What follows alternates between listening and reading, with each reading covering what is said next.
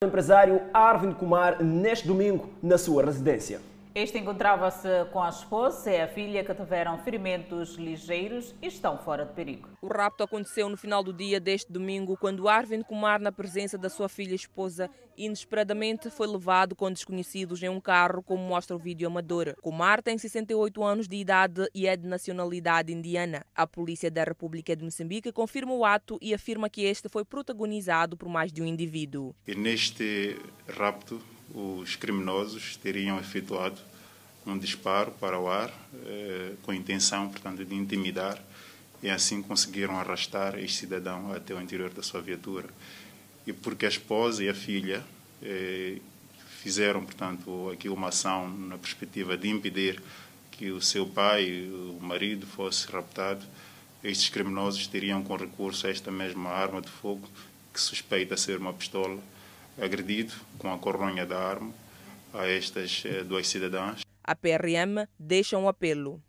Por entendermos que, comumente, os cativeiros eh, de indivíduos que, portanto, protagonizam estes raptos e sequestros são a nível dos bairros ou são em locais habitados, é preciso que a população, a partir daí, eh, preste atenção em qualquer movimentação eh, que seja suspeita, que seja estranha, e denuncie ou comunique prontamente às autoridades policiais. O porta-voz da Polícia da República de Moçambique, Leonel Mochina, acrescenta que os indivíduos deixaram algumas pistas que vão ajudar nas diligências. Temos eh, as características eh, da viatura, temos todos os detalhes inerentes a, a quando os indivíduos também faziam se transportar, mas são assuntos que estão sob gestão processual. Foi nesta avenida Romão Fernandes Farinha em que ocorreu o rapto do empresário Arvin Kumar. Tentamos entrar em contato com os vizinhos que presenciaram este rapto, mas sem sucesso. O Instituto Nacional de Gestão de Riscos de Desastre apresentou este domingo em Pemba o plano de ação de assistência a cabo delegado. Pois é, e para a execução deste plano são necessários 7 mil milhões de meticais. A ministra da Administração Estatal e Função Pública está desde domingo na província de Cabo Delgado para inteirar-se da situação de emergência provocada pelos recentes ataques armados à Vila de Palma.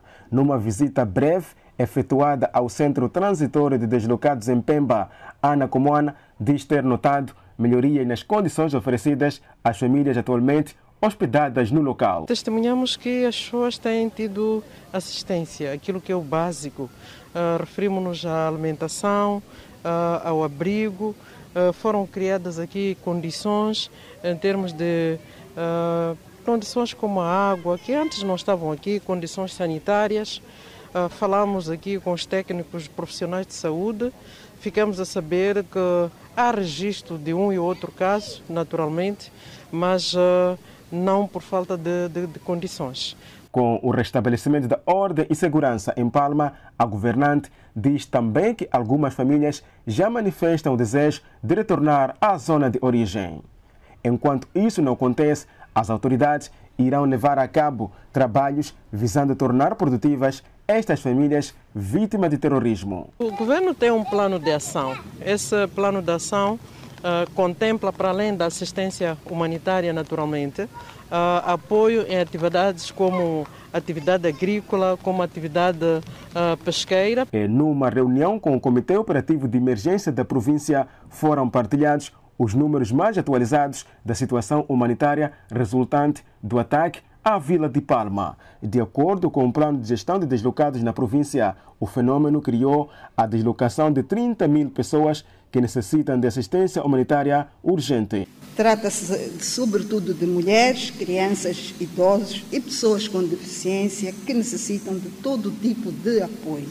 Olhando para assistência alimentar, tínhamos, fizemos para 30 dias, para 30 mil pessoas. No encontro foi também apresentado o Plano de Ação de Assistência a Cabo Delgado do Instituto Nacional de Gestão de Riscos de Desastres. O plano inclui a criação de condições para alimentação, habitação, proteção social básica, educação, assistência sanitária, relançamento do setor privado, entre outras ações. Para a implementação deste plano, temos eh, assegurado cerca de 600 milhões de meticais e temos que, por mobilizar, ainda 7 mil milhões de meticais para fazer face a este plano. E arrancou esta segunda-feira o julgamento do Edil de Nampula e outros quadros iniciados na prática de vários tipos de atos ilícitos. E este processo vinha ocorrendo junto do Gabinete Provincial de Combate à Corrupção desde o ano passado.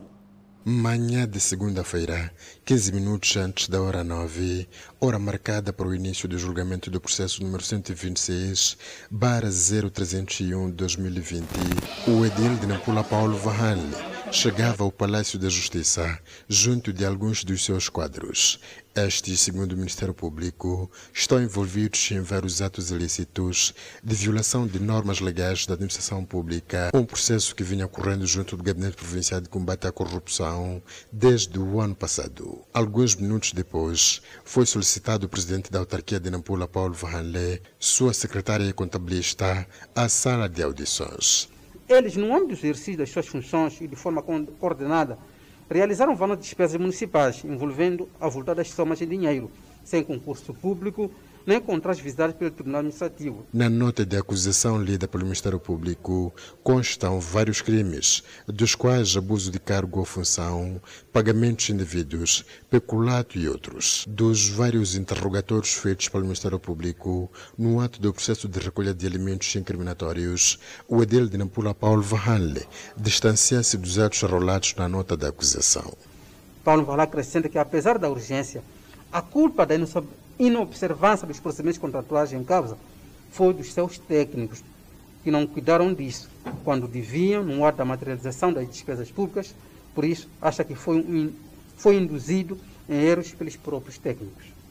Alegou ainda que em relação ao pagamento de ajuda de custos, de custo a, a favor da Bibabá, foi mais um erro dos técnicos que qualificaram a despesa nesse sentido enquanto, na, enquanto devia ser, pois o que aconteceu foi um pedido de ajuda financeira feita por Abiba Abba. Em relação às penas, o Ministério Público avança que podem variar de entre um a dois anos e seis meses a um ano de multas, incluindo o pagamento de custas judiciais, dependendo do tipo de crime. Fraude, previsto e punido pelo artigo 510 do Código Penal, cuja moldura penal abstrata aplicável é de prisão e multa de até um ano pagamento de remunerações indevidas, prevista e punida pelo artigo 18 da Lei 9, 89, de 19 de setembro, conjugado com o artigo 519 do Código Penal. Violação de normas de execução do plano e orçamento, prevista e punida pelo artigo 77 da Lei nº 16, 2012, de 14 de agosto. No geral, segunda-feira foi reservado para uma sessão de eh, perguntas e respostas Edil de Nampula, incluindo os seus quadros, aqui junto ao Tribunal da cidade de Nampula. A lista dos envolvidos no processo e que devem ser ouvidos é enorme, por isso ainda não se sabe quando será proferida a sentença. E o mercado grossista do Zimpeto volta a registrar subida de preço de produtos de primeira necessidade. A caixa do tomate chega a custar 1.400 meticais. O preço do tomate atualmente varia de 900 a 1.400 meticais a caixa, uma subida de 300 meticais quando comparado com os meses anteriores. Os vendedores justificam os motivos. O primeiro são valores de lá. Dois, quando entramos aonde aqui na fronteira, os direitos fantigários também estão um pouco assim, não é razoável, não é como antes. Então, é mais ou menos isso. O problema das alfândegas, a alfândega leva muito dinheiro. Um carro de 10 rodas leva 35 mil meticais, o do balizinho leva 20 mil meticais. Isso já não, não sai a conta para nós, que somos vendedores aqui do mercado. Entretanto, o preço de outros produtos que integram a chamada cesta básica também vem registrando uma subida e, consequentemente, o poder de compra dos consumidores tem vindo a decrescer. O tomate 1.400. E quanto vai revender? Não sei ainda, tenho que contar. Quando é que foi a última vez que esteve no mercado a fazer esta compra? Na terça-feira. E de terça-feira para qual, quanto é que subiu? Mantém. Às vezes está 1.350, às vezes 1.300, 1.200. Mas mantém sempre. É? É difícil. É difícil mesmo. Não sai, só não podemos ficar sem tomate. Isto tudo acontece numa altura em que os vendedores do mercado grossista do Zimpeto, acusados de manipular quantidades e pesos de produtos. E diante deste cenário, as vítimas, neste caso os consumidores, propõem a fiscalização contínua para acabar com estes males. Um grande congestionamento marcou as primeiras horas na estrada circular de Maputo, na zona de Xiango. E em causa está o bloqueio da parte, de parte da estrada para dar lugar às obras de construção da portagem. Quem na manhã de hoje usou a estrada circular de Maputo para ter acesso à zona de cimento arrependeu-se. É que a estrada considerada via rápida hoje foi mais lenta. Isto é uma vergonha. Até em cima dos passeios os carros andam. Não sabem organizar o tráfego a nossa polícia. É uma vergonha. O engarrafamento que obrigou os automobilistas a andar a passo de camaleão foi originado pelo bloqueio de uma parte da estrada num troço de pouco mais de 100 metros para permitir o avanço das obras da primeira das quatro portagens que estão em construção na estrada circular de Maputo, fato que condicionou e de que forma o tráfego. Numa rodovia onde o engarrafamento atingia quase um quilômetro, não faltaram palavras de repúdio daqueles que são os principais prejudicados, os automobilistas. Às 6h30 eu estou muito atrasado. Nem tenho nada a explicar. O senhor já vê, está tudo explícito. Está tudo explícito. Este engarrafamento está a criar problemas muito sérios. Uhum. Yeah, já estamos aqui há mais. Qual seria a saída? Diga? Trata-se de um desvio para a portagem. Qual seria a saída? Bom, eles deviam flexibilizar mais os processos, não é? E para evitar este congestionamento todo. No meio a tanta impaciência, não faltou o condutor que apelasse à calma, até porque as obras são temporárias. É previsível, sabemos que está a vir a portagem. Eu vivo nessas bandas. Só aguentar? É só aguentar, acho eu. Um cenário diferente assistimos na portagem também em construção no bairro Matolagar. Aqui o tráfego fluía normalmente, apesar do bloqueio. E vamos neste momento olhar para o setor da economia. Há boas perspectivas. Nos últimos dias o metical vem apreciando face ao dólar. E vamos ao encontro de Edson Arante, que nos traz análise dos impactos desta apreciação do metical face ao dólar. Arante, muito boa noite. Muito boa noite, Adelaide Isabel, muito boa noite, Fidel Temídio. Respondemos em direto, eh, mesmo para trazermos essa grande novidade, que esta apreciação do metical em relação ao dólar. É importante referir que essa apreciação não é só em relação ao dólar, também verifica-se ah, a mesma, a mesma, os mesmos ganhos do metical verificam-se também em relação ao euro, por conta dos vários, vários choques internacionais, há várias perspectivas. Os empresários estão mais confiantes e isso reflete positivamente para a nossa moeda moçambicana. O resto, mas para termos mais detalhes sobre esse assunto, vamos ao encontro do economista Egas Daniel, que vai nos dar mais ou menos o que é que está a acontecer, porque é que o metical está a ganhar terreno em relação ao metical, em relação ao dólar, quais são as vantagens dessa apreciação para a economia moçambicana. Num contexto de várias adversidades, sabe-se que ainda há restrições em Moçambique, mas o metical, esse sim, está a ganhar terreno em relação ao dólar. Muito boa noite, Egas Daniel. De fato, esta grande notícia da semana, temos um metical a ganhar terreno em relação ao dólar, também ao euro. Qual, qual é a explicação para esses, para esses ganhos? É, quase que história, estão falando de quase 17% desde o início do ano. Bom, uh, o, destaque uh, provavelmente para esta apreciação né, uh, do Metical vai naturalmente a esta decisão ousada que nós tivemos do, do Banco de Moçambique de aumentar de forma abrupta né, as, as taxas de juros de referência e naturalmente este contexto restritivo da nossa moeda Uh, primeiro, reduz, uh, primeiro reduz o nível de consumo, o nível de investimento, ou seja, o nível de procura interna. E como nós sabemos que uh, o consumo eh, é financiado maioritariamente pelas importações, então, naturalmente, temos uma redução da pressão que se fazia em relação às importações, em relação à taxa de câmbio, que eh, naturalmente levava a uma maior eh, apreciação, a depreciação do, do metical. Mas este fator, na verdade, eu ia considerar que foi uma chave de ignição, quer dizer, foi um ponto de partida que foi conjugado com outros fatores eh, externos que acabaram, na verdade, eh, se nós olharmos para, se nós analisarmos os dados, se nós tivermos dados mais específicos, que acabaram naturalmente eh, mudando esta tendência, se nós considerarmos que as outras economias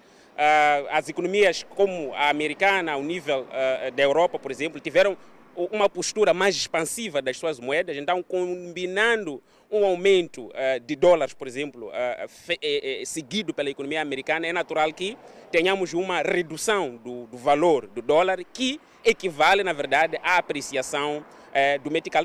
E, por fim, podemos considerar também eh, a questão de as vacinações estarem em curso, haver maior confiança a nível internacional sobre o aumento da procura e da demanda global, sobre as perspectivas positivas da recuperação econômica, podem ditar uma, um relativo aumento do preço internacional das, de, de mercadorias ou de commodities. E como Moçambique eh, tem uma parte significativa das suas exportações dependente desse preço internacional de commodities, é natural que hajam expectativas positivas de entrada de divisas eh, resultantes desse cenário econômico positivo de recuperação da economia mundial, dentre outros fatores que, na verdade, só com números, eh, dados recentes, podemos sustentar a apreciação né, eh, do metical.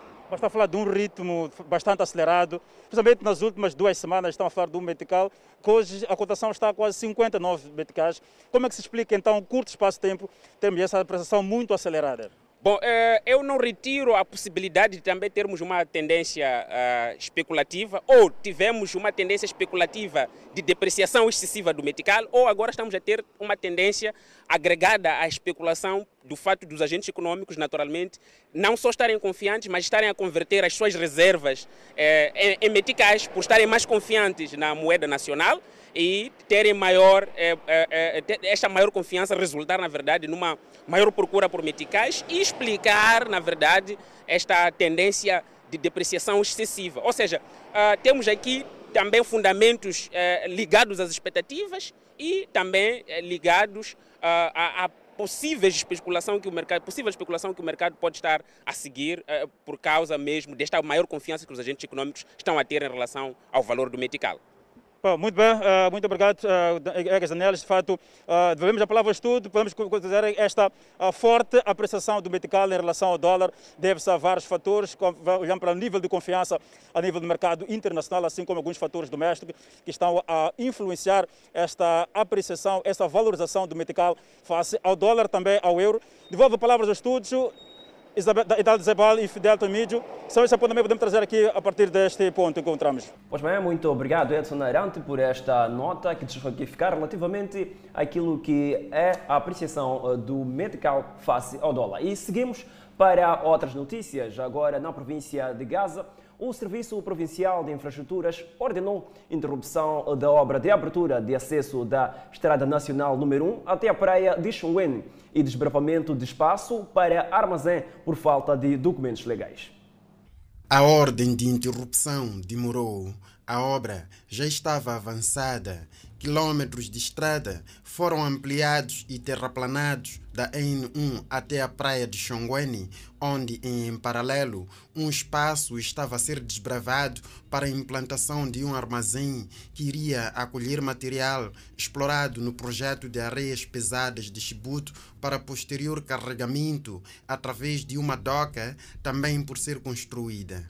A obra foi interrompida por decisão do governo provincial por falta de documentação legal. O fato do projeto contemplar a ampliação, a terraplanagem e a conclusão do acesso que liga a N1 e a praia de Xongweni faz com que a população local veja na obra um passo do desenvolvimento, mas não deixam de observar o facto de não ter havido observância dos trâmites legais. Quando vejo praticamente o, o programa que o Gaza está a receber, a nossa província, a nossa província, por nascer aqui, é um bom projeto. Mas agora, o mal talvez é não ter feito os documentos, é, a, o caminho próprio que possa, que, que possa nos continuar com o trabalho com rapidez, porque é uma obra muito importante que a província que podia, podia necessitar, assim como também que é empregar-se a mão da obra para a clientela da, da província de Gaza. Além da permissão para intervir na via de acesso, a empresa carecia de doate, licença de construção e outros documentos para desbravar terra e construir armazém. É um assunto sensível para o qual não conseguimos pronunciamentos das autoridades, apesar dos esforços que empreendemos desde a administração do distrito de Xongweni, onde fomos encaminhados para os serviços de representação do Estado. Chegados aqui a Xexai, passamos a saber que o porta-voz dos serviços de representação do Estado encontra-se deslocado para Chibuto. Contactámo-lo ao telefone e este nos orientou a marcar audiência para falar com o secretário de Estado daqui da província de Gaza. Dizem fontes entre a população local que a obra originou venda de solos que são movimentados nas escavações próximo à praia. Enquanto isso, o Conselho Municipal de Maputo cumpriu em metade as atividades programadas para o exercício de 2020. A pandemia da Covid-19 esteve no centro desta queda. O mundo não guarda boas lembranças de 2020 devido aos efeitos nefastos da Covid-19 em diversos setores da atividade. Covid-19 que colocou o planeta de joelhos, porque não é nenhuma ilha, Moçambique e em particular o Conselho Municipal de Maputo também ressentiu-se da pandemia.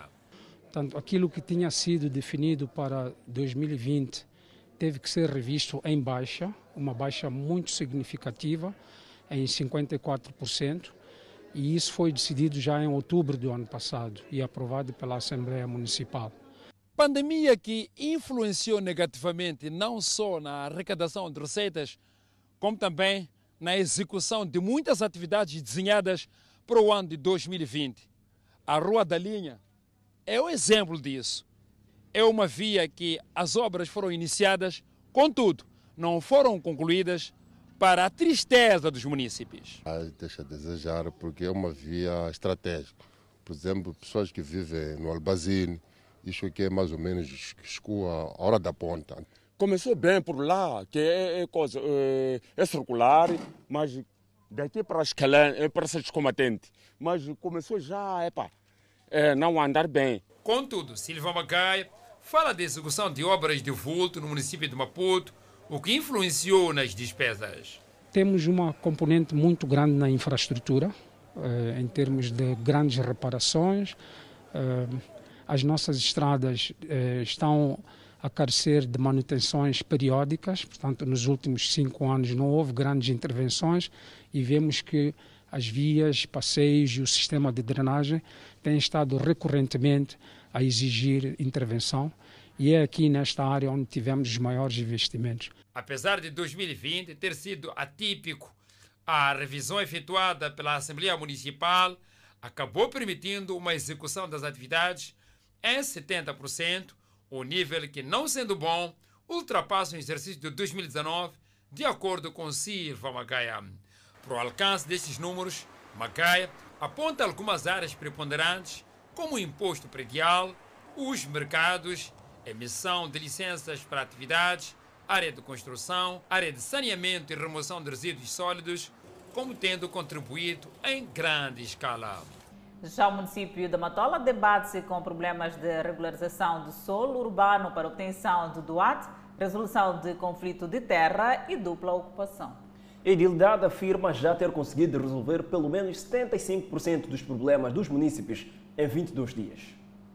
O posto administrativo da Machava Sede foi a porta de avanço para a governação aberta do Conselho Municipal. Nesta segunda-feira, deram início aos trabalhos no posto administrativo da Matola Sede. O principal objetivo é desburocratizar o processo para os municípios. O que nós estamos a fazer é abandonar os nossos gabinetes, ir ao encontro dos donos do poder, os governados, no sentido de diminuir o fosso de distância que existe entre os governantes e os governados. Joana Xavier, que espera o Duarte há anos, tratou em 2012 e teve que atualizar a documentação novamente em 2019 e não percebe porque o município ainda não entregou. Achamos que o Quaterão veio dizer que é para vão amanhã lá, com esses novos documentos, porque esses são esses que tratamos em 2019, hum, que exigiram para tratar nas casas assim. Então, metemos no circo, então mandaram para aqui. Então o chefe do quarteirão mandou nos dizer que vamos lá hum. yeah, para tratar, continuar aquilo aí. Nesta governação aberta, o destaque vai para a regularização do solo urbano para obtenção do DUAT, resolução do conflito de terra e dupla ocupação. E a dona Verônica Alberto, há 10 anos sem conseguir tratar o DUAT, finalmente conseguiu e mostra satisfeita, porém nem todos foram privilegiados. Vieram fazer, levantar, eh, atribuir talhões em conjuntos. Então ficamos à espera de de, de, de, de termos o doate, mas levou muito tempo mesmo. Hum, só no ano passado é que vieram de novo fazer a fiscalização para hoje termos. Mesmo assim, não somos todos. No, aqui no meu bairro só estou, só estou sozinha aqui. Como também Badurdino saiu satisfeito com a sua licença que conseguiu ter em duas semanas. É, fui na semana passada e eles já estavam por fazer o cálculo E assim hoje estou aqui, já o cálculo já está feito. Nestes 22 dias de governação aberta, o Conselho Municipal já conseguiu responder a 75% de pedidos dos munícipes. De salientar que faltam oito dias para o término desta fase de governação aberta, que tem duração de 30 dias. Neste processo todo, a, vezes se encontra aproveitamentos, é preciso reconhecer isso, em que nós até já referenciamos isto a semana passada, grupos eh, desconhecidos eh, acabam se aproveitando, eh, onde entram em determinadas áreas, parcelam e vendem a terceiras pessoas.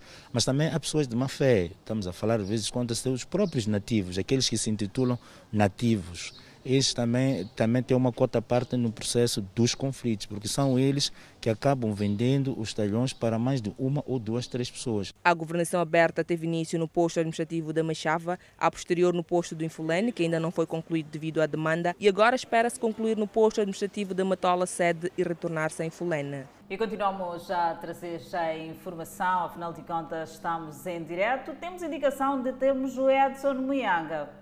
Ah, vamos neste momento explorar o ambiente que se vive nas paragens quando faltam escassas horas para o começo de toque, ou melhor, o toque de recolher. Edson Mianga, qual é o ambiente que se vive na cidade de Maputo numa altura em que a busca do transporte ah, também é acelerada?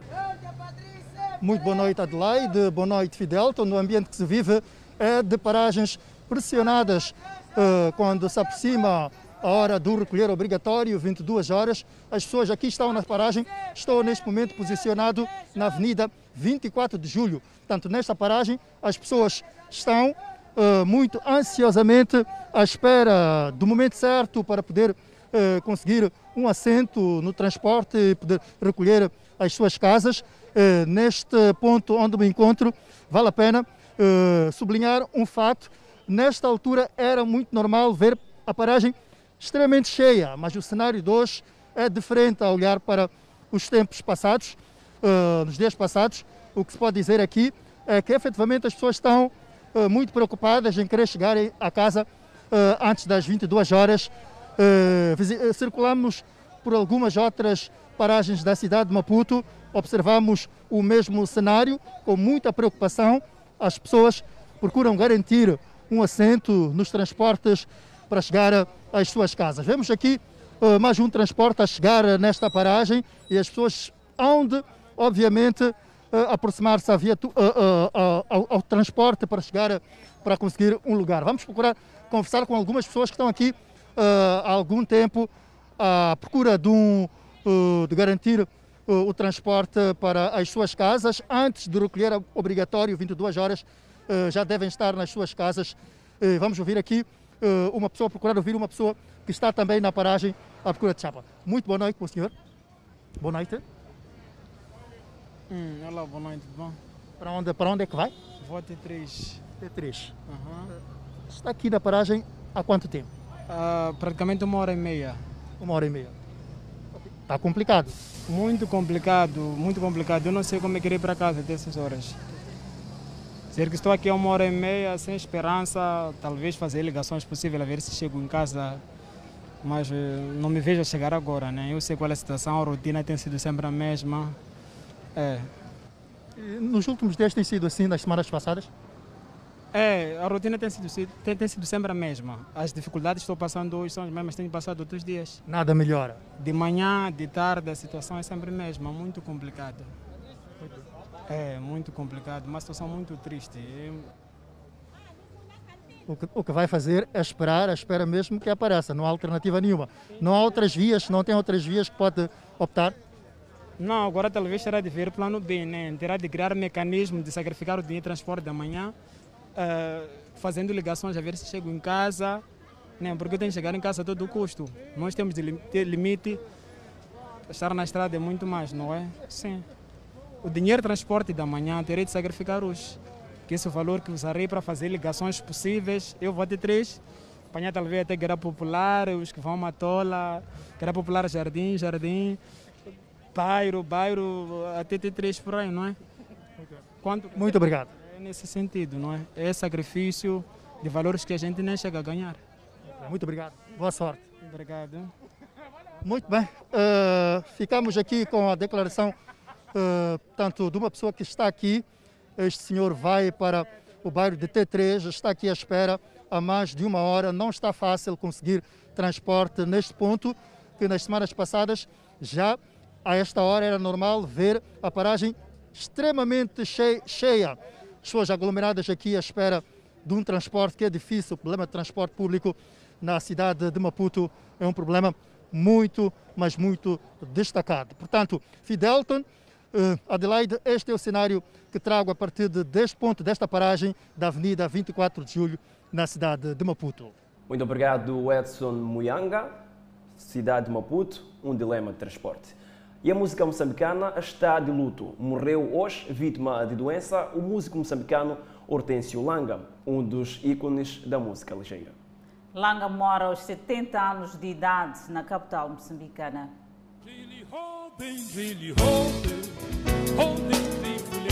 A música moçambicana está de luto pelo desaparecimento físico de Hortêncio Langa, vítima de doença. Langa nasceu em 1951 em Majacase, na província de Gaza. Começou por tocar gaita e as suas primeiras gravações foram com seus amigos, destacando-se Muiv como uma de suas primeiras músicas.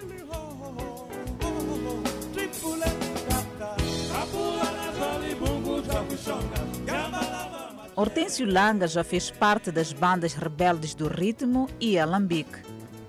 Hortêncio, além de ser músico formado pela Escola de Comunicação e Artes da Universidade Eduardo Mondlane, era também docente de História da Música na mesma instituição. Hortêncio Langa cantava e tocava o dia a dia da sociedade. Foi secretário-geral da Associação dos Músicos Moçambicanos. Langa inspira vários músicos de renome anônimos.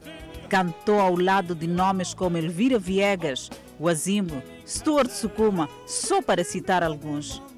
Hortêncio Langa incentivou mesmo a partir de casa. Dos seus quatro filhos, três interessaram-se pela música, como é o caso de Xixiel Langa. Langa deixa viúva e quatro filhos. Dentro do seu vasto repertório, encontramos Rod e Liranzo.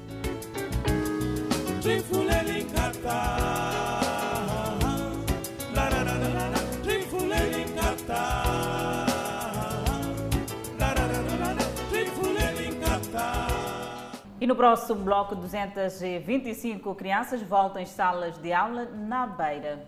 E ainda para ver no próximo bloco, o PRM pronuncia-se sobre o alegado ataque iminente à Pemba. Estas e mais notícias para acompanhar logo após o intervalo. Até já! De volta ao Fala Moçambique e vamos falar de educação. Depois de quase dois anos a estudarem ao relento, 225 crianças que viram sua escola destruída pelo ciclone Idai voltaram nesta segunda-feira às suas respectivas salas de aula depois de uma reabilitação de raiz. As comunidades residentes na zona de Macuto Miquês, que há sensivelmente dois anos esperavam pela reabilitação destas salas anexas da escola primária de Macuto, cantaram e dançaram de alegria por verem de novo os seus filhos nas salas de aulas e sentados nas carteiras. São salas anexas que pertencem à escola primária de Macuto, aqui na cidade da Beira, que vão beneficiar, em princípio, mais de 200 crianças.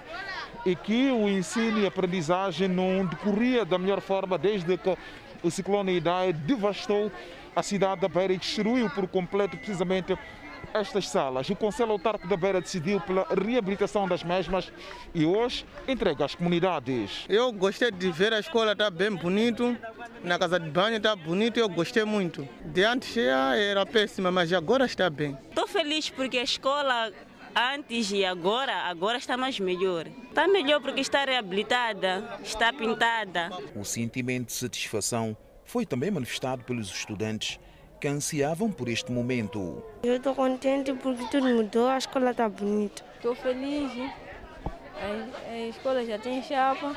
Albano Caris, presidente do Conselho Autárquico da Beira, que procedeu à entrega das três salas anexas da Escola Primária de Macuta às comunidades locais, afirmou que era responsabilidade e idealidade dar comunidade aos petizes, de modo que amanhã saiam daqui os futuros dirigentes do país. E como sabe também que as aulas já iniciaram e não seria bom que as nossas crianças estivessem a estudar em situações precárias, porque dali teríamos formação de um quadro completamente deficiente. Tal como aconteceu em anos anteriores, quando a Idilidade construiu estas salas de aulas, nesta segunda-feira, o setor da educação na Beira e nem a própria direção da escola não se fizeram presente na entrega destas infraestruturas, daí terem sido passadas às comunidades locais. Alguns órgãos de comunicação social têm difundido informações sobre uma provável invasão de Pemba por terrorista. E a PRM chamou a imprensa esta tarde para desmentir e assegurar que está atenta a quaisquer movimentos estranhos. A mensagem que está a circular nas redes sociais, é, através do, do Facebook, bem como dos WhatsApps, é, alertando que a cidade de Pemba ia sofrer um ataque. Só como vejamos, a mensagem dizia, ou era de ontem, e próprio dizia que a cidade ia ser atacada ontem. E isso colocou em pânico as pessoas, e algumas pessoas quase que abandonavam a cidade, mas nós cá hoje estamos, e como viram, as forças de defesa e segurança fizeram de tudo e a nossa cidade não está em nenhuma iminência e nem sofreu nenhum ataque, conforme a mensagem vinha dizendo. Nós convocamos para dizer que essas são informações de pessoas com interesses obscuras que visam semear medo e aterrorizar as pessoas ao nível da nossa cidade. Neste âmbito, queremos exortar a toda a população ao nível da cidade de Pemba para manter-se serena e cada vez mais vigilante, denunciando qualquer movimentação de pessoas estranhas ao nível dos nossos bairros. É, caso denote qualquer situação, poder contactar eh, as autoridades policiais para denunciar, bem como denunciar aquelas pessoas que andam a propalar essas informações através das redes sociais, para que de fato a polícia possa responsabilizar. E vamos agora acompanhar como vai o mundo. Manifestantes entram em confronto com a polícia nos Estados Unidos após uma morte de um homem negro durante uma abordagem. Manifestantes entraram em confronto com a polícia na cidade de Brooklyn Center, próxima a Minneapolis, no estado de Minnesota, neste domingo, depois que um policial matou um homem negro. O caso ocorreu numa área a cerca de 16 km de onde George Floyd foi morto por sufocamento em maio do ano passado, também durante uma ação policial. A vítima da polícia foi identificada por parentes no local como Dante Wright, de 20 anos, segundo o jornal Star. No protesto que reuniu centenas de pessoas, algumas com cartazes exigindo justiça para George Floyd, um grupo lançou pedras contra os polícias, atingindo duas viaturas. A tropa de choque usou gás lacrimogêneo e balas de borracha contra os manifestantes, atingindo pelo menos dois na multidão. Um deles foi atendido com sangramento na cabeça, segundo uma testemunha. A mãe de Wright, Kat, disse aos repórteres no local que ele havia recebido uma ligação de seu filho na tarde de domingo, a dizer que a polícia o havia parado por ter purificadores de ar pendurados em seu espelho retrovisor, o que é ilegal em Minnesota. Ela relatou ter ouvido a polícia. Alguns moçambicanos residentes nos EUA, entrevistados pela Miramar, lamentam casos de ataques a homens negros. As histórias que ouvimos são histórias que estão no, olho público e que recebem muita atenção na mídia, mas isso acontece todos os dias aqui nos Estados Unidos. É por isso que o povo americano está tão farto da polícia e das condições do, da vida dos negros aqui neste país. É mais frustrante ainda, pensando nas situações dos, um, que aconteceram também neste ano e no ano passado, com os homens brancos armados que foram para a capital dos Estados Unidos, uh, onde os, os, líderes políticos estavam, e tiveram a habilidade de entrarem, entrarem no, nos edifícios com armas e a polícia não fez nada. Então mostra-nos que um homem, apenas um homem de 20 anos, ah, que estava a conduzir para a polícia é mais perigoso que um grupo de homens brancos com armas entrarem na capital do país, onde os seus líderes políticos estavam, e os homens disseram que estavam lá para matar uh, os, os, dirigentes democratas, também o vice-presidente dos Estados Unidos. Isto mostra a realidade diferente do homem branco e do homem negro aqui nos Estados Unidos e da mulher negra também aqui nos Estados Unidos. Em comunicado, a polícia de Brooklyn Center disse que os policiais pararam Wright devido a uma infração de trânsito pouco antes das 14 horas e descobriram que ele tinha um mandado de prisão pendente. Recordar que, neste momento, está em curso o julgamento do agente da polícia que matou George Floyd. Mais atos de repreensão e violência policial contra fiéis e membros da Universal em Angola. Você vai acompanhar agora cenas chocantes contra mulheres indefesas. Não mesmo os profissionais de televisão ficaram isentos da truculência policial.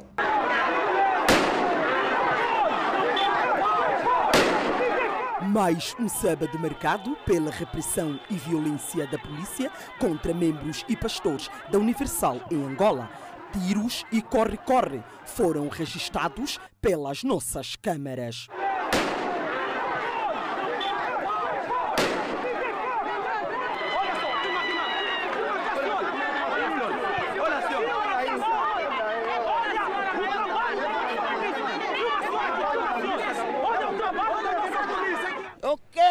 Igreja, porque eu lutei para esse país. Eu lutei. Eu sou antigo combatente. Sou antigo combatente. Empurou, empurou, por isso que eu caí. Empurou a bater, empurar. Nessa outra gravação, mostra um polícia a efetuar disparos, enquanto as pessoas estão a orar em frente ao templo, sem que as mesmas representassem qualquer risco ou resistência.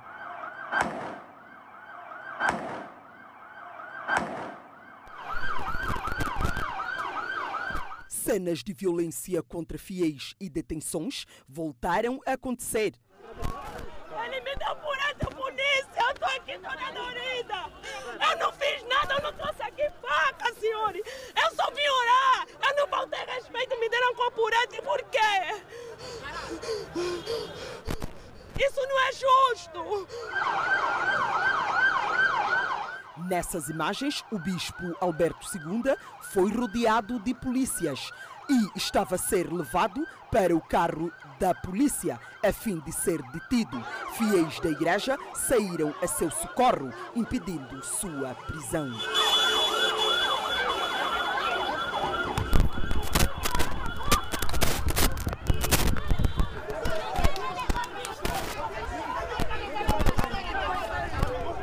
Imagens chocantes de violência deliberada contra mulheres indefesas. Nessa gravação, vemos uma esposa de um pastor ser empurrada por um grupo de polícias.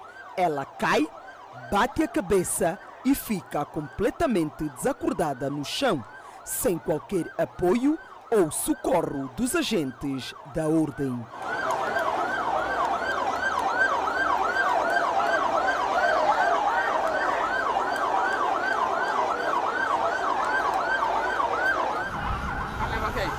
Outros pastores e membros também foram levados presos, conforme relata o Bispo Pascoal, um dos bispos da Universal, em uma gravação de dentro da viatura da polícia. Estamos aqui no carro da polícia, felizmente nós somos pegos pela polícia sem classificação. Estou aqui com a minha esposa, com o pastor e mais algumas pessoas, com jovens membros da igreja. Enfim, como vocês podem ver, polícias levando as irmãs da igreja. Disseram, combinaram, vamos lhes levar lá no fundo e vamos lhes abandonar lá. Está aí os polícias. Estão aí os polícias a prenderem os irmãos que vieram orar. Justiça! Justiça! Justiça! Gritos de nós queremos justiça encoavam mais uma vez nas vozes dos membros e fiéis da igreja por todo o Maculuço.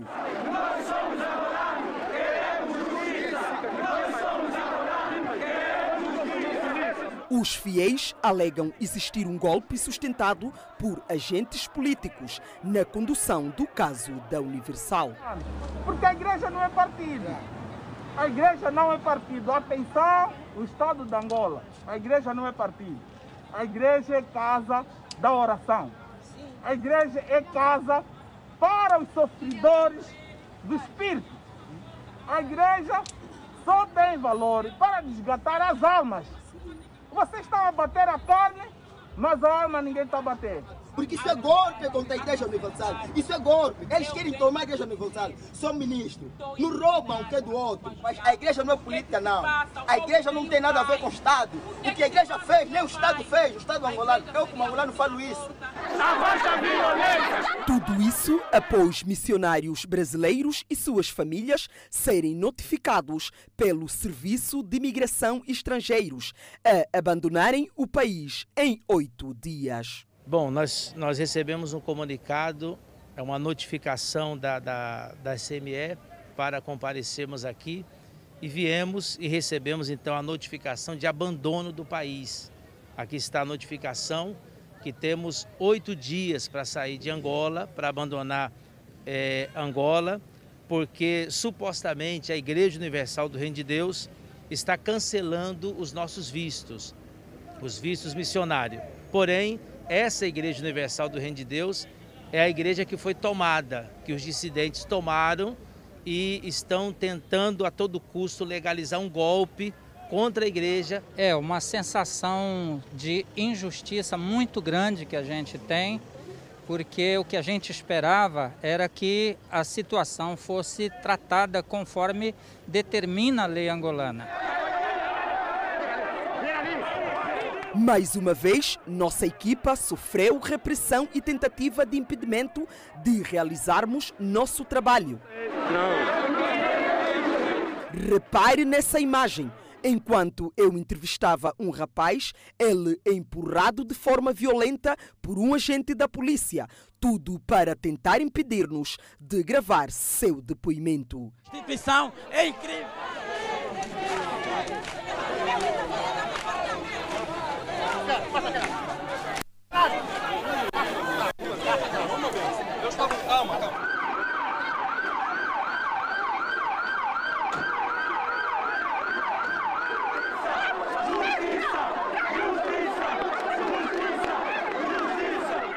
Ao que tudo indica, a crise está longe de terminar. Até o momento, não houve qualquer pronunciamento do INAR e Ministério da Cultura sobre as manifestações constantes e repúdio de membros e fiéis da Igreja contra a administração dos dissidentes reconhecida pelo Estado angolano.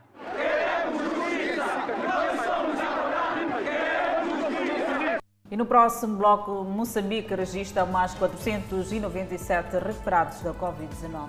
E ainda por ver, em Manica há mulheres empenhadas em salvamento. Ou melhor, há mulheres empenhadas em salvar vidas. Mais para ver no próximo bloco. De volta para mais atualidade informativa e agora vamos a Manica, onde mulheres Bombeiras fazem simulação de atendimento a vítimas de afogamento e incêndios. O objetivo é mostrar à população os perigos dos acidentes.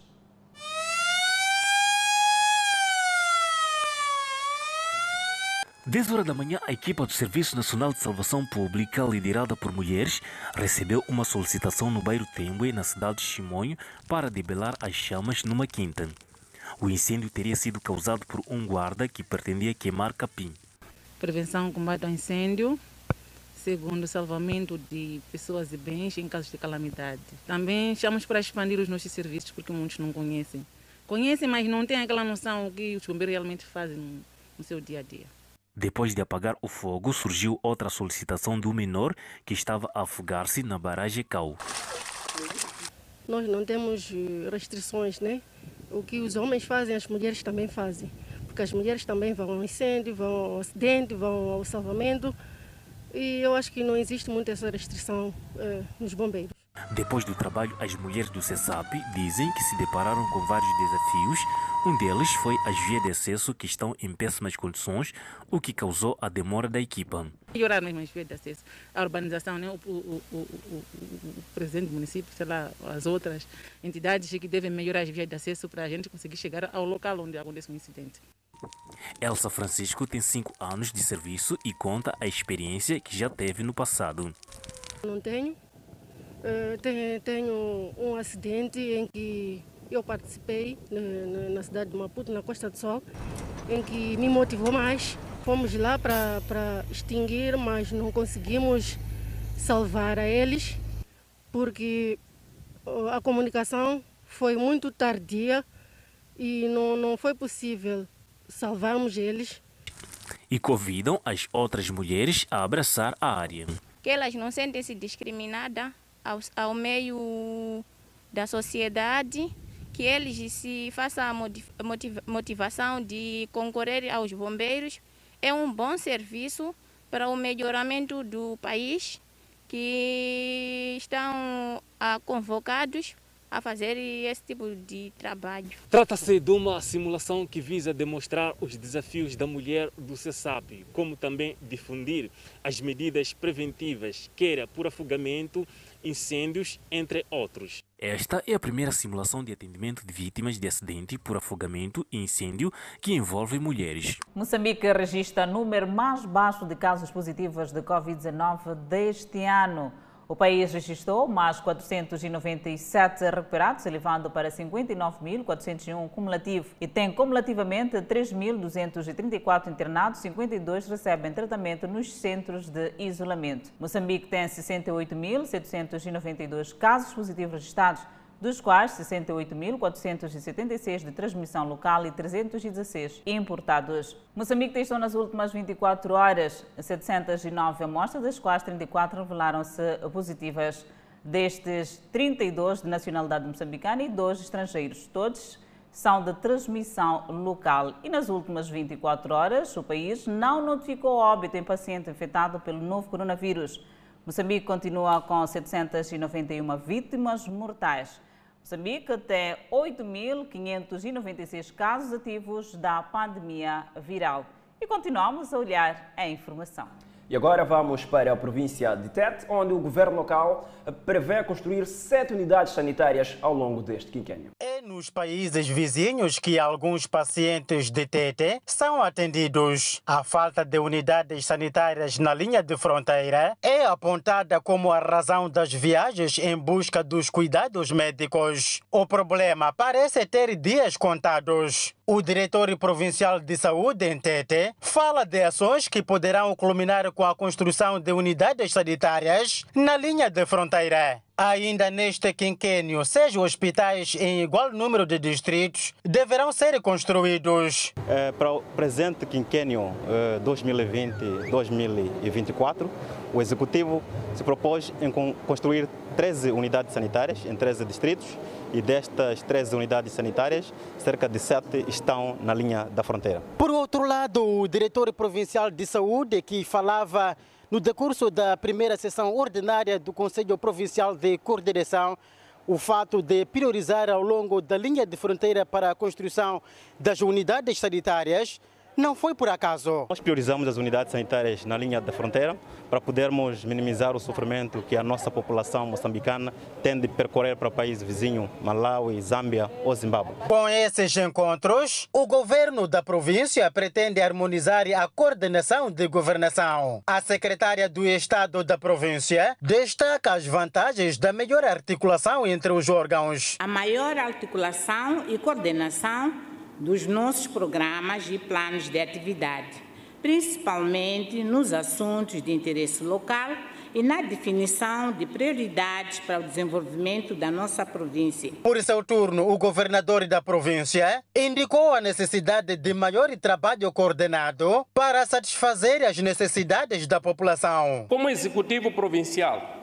reafirmamos nossa abertura para consolidarmos de forma continuada a colaboração com os Conselhos de Serviços Provinciais de Representação do Estado. Atualmente, a província de Tete conta com 143 unidades sanitárias, sendo 137 do nível primário, 5 secundário e um hospital do nível terciário. Homem armado dispara dentro de um hotel nos Estados Unidos da América. E ainda fora de portas, e para ver no próximo bloco, empresário é eleito presidente no Equador. Esta e mais notícias para ver. Até já. De volta ao Fala Moçambique com a página internacional. Os eleitores no Equador votaram a favor do empresário conservador no segundo turno da eleição presidencial. Os eleitores no Equador votam sob estrita medida de saúde pública por causa da pandemia do novo coronavírus, que recentemente se fortaleceu no país. O Conselho Eleitoral do Equador não havia declarado o vencedor oficial da disputa para substituir o presidente Lenin Moreno no mês que vem, mas resultados divulgados pela agência mostraram o ex-banqueiro Guilherme Lasso com cerca de 53% dos votos e o esquerdista Andrés Araúz com 47%, com pouco mais de 90% dos votos contados.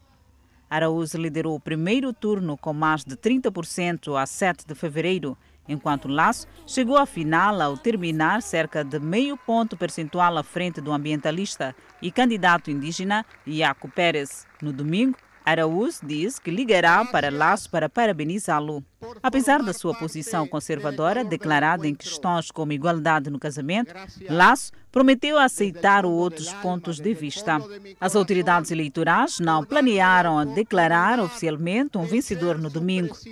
O Equador está mergulhado em uma recessão que muitos temem que vá piorar com o retorno dos bloqueios por causa de um aumento nos casos de Covid-19. O Equador registrou mais de 344 mil casos e mais de 17.200 mortes até domingo, de acordo com dados da Universidade John Hopkins nos Estados Unidos da América. E ainda fora de portas, um hotel em Honolulu foi encerrado depois que um homem armado disparou na porta de um quarto e se barricou no mesmo. E não houve vítimas mortais. Os hóspedes e funcionários do Kahala Resort and Hotel estavam abrigados no local e os hóspedes em quartos próximos ao incidente foram evacuados, acrescentou o site de notícias. Ninguém está ferido, todos estão presos. Estamos apenas à espera que o suspeito desista, disse o capitão da polícia Brian Lynch ao site de notícias. Vídeos nas redes sociais mostraram convidados no salão de baile do hotel com policiais presentes no local. Uma testemunha ocular disse a Reuters que cerca de 75 a 80 pessoas estavam no salão de baile. Esta noite, um indivíduo com uma arma de fogo se barricou em um dos quartos do de Kahala, disse o hotel em um comunicado e de acordo com o Hawaii News Now. Nosso pessoal de segurança e aplicação de lei evacuaram hóspedes e funcionários da área imediata e todos estão a ser abrigados no local.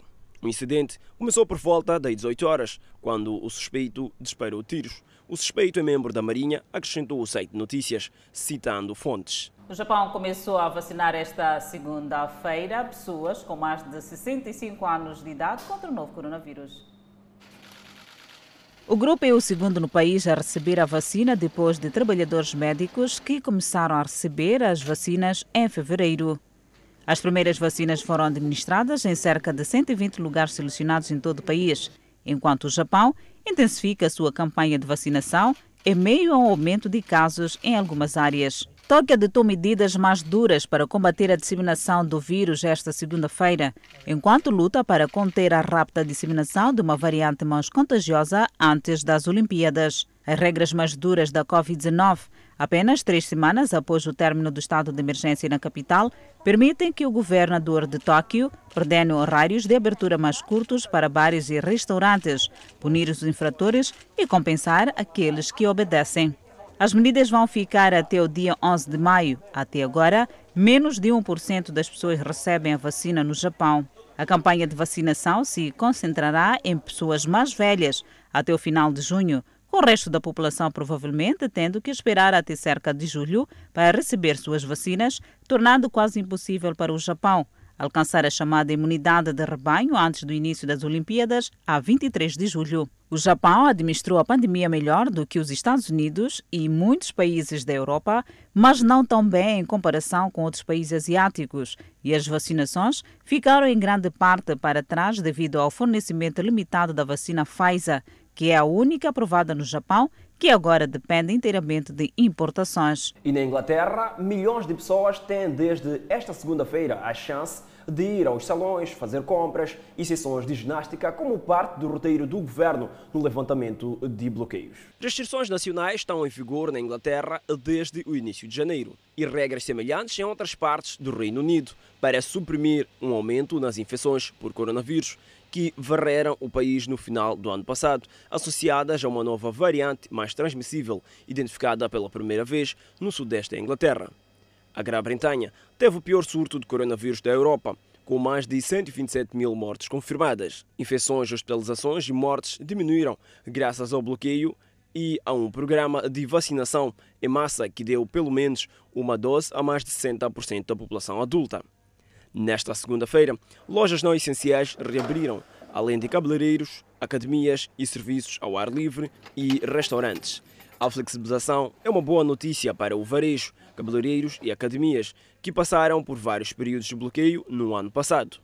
As regras se aplicam na Inglaterra, as outras partes do Reino Unido, Escócia, País de Gales e Irlanda do Norte estão a seguir seus próprios planos bastante semelhantes. Convidamos a um breve intervalo, mas antes a previsão para as próximas 24 horas. No norte do país, 28 para Tememba, Lixinga 24 de máxima, Nampula 29 de máxima. Seguimos para o centro do país, onde Tete terá uma máxima de 32, Quilimana 30, Chimoio 26, Beira 29. E na zona sul do país, Vilanculo vai registrar 31 de máxima, Inhambane 31, Xeixei 30 e Maputo 32 de máxima.